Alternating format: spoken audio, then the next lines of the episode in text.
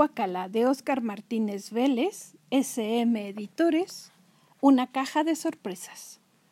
Cuando íbamos por la autopista, volteé a ver el tirulirulín. Lo habíamos puesto sobre el tablero. ¿Qué crees que le haya pasado a Bartolo? le pregunté a la niña. El tirulirulín estaba caliente cuando lo recuperamos. Eso quiere decir que el hijo de tu padrino se lo puso y apretó alguno de los botones. Es muy seguro que haya, haya un cambio en su vida. Dices que era medio tonto, pues ahora será más inteligente. En eso oímos un grito. ¡Sáquenme de aquí! Venía de la cajuela del coche. Es el enano, dije. ¿Cuál enano? El enano Ñandú, el ayudante del mago. Ya lo había olvidado. Kenny se orilló en la autopista. Nos bajamos del coche. Espera, dije.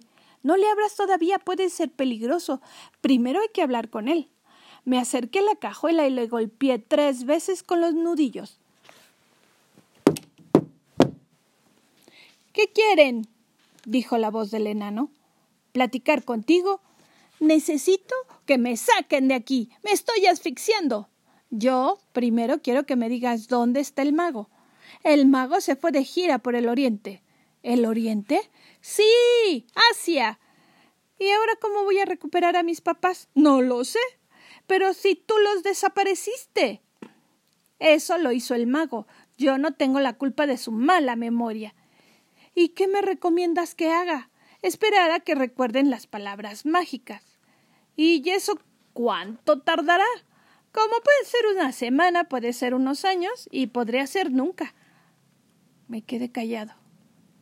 ¿Qué hacemos? me preguntó Kenny. Ábrele.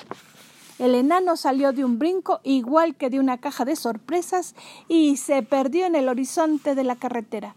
De lejos aún se notaba el bamboleo de su caminar renqueante. Estuvimos toda la noche en esto, dijo Kenny mientras prendía el motor del coche y observaba en el parabrisas los primeros rayos del amanecer.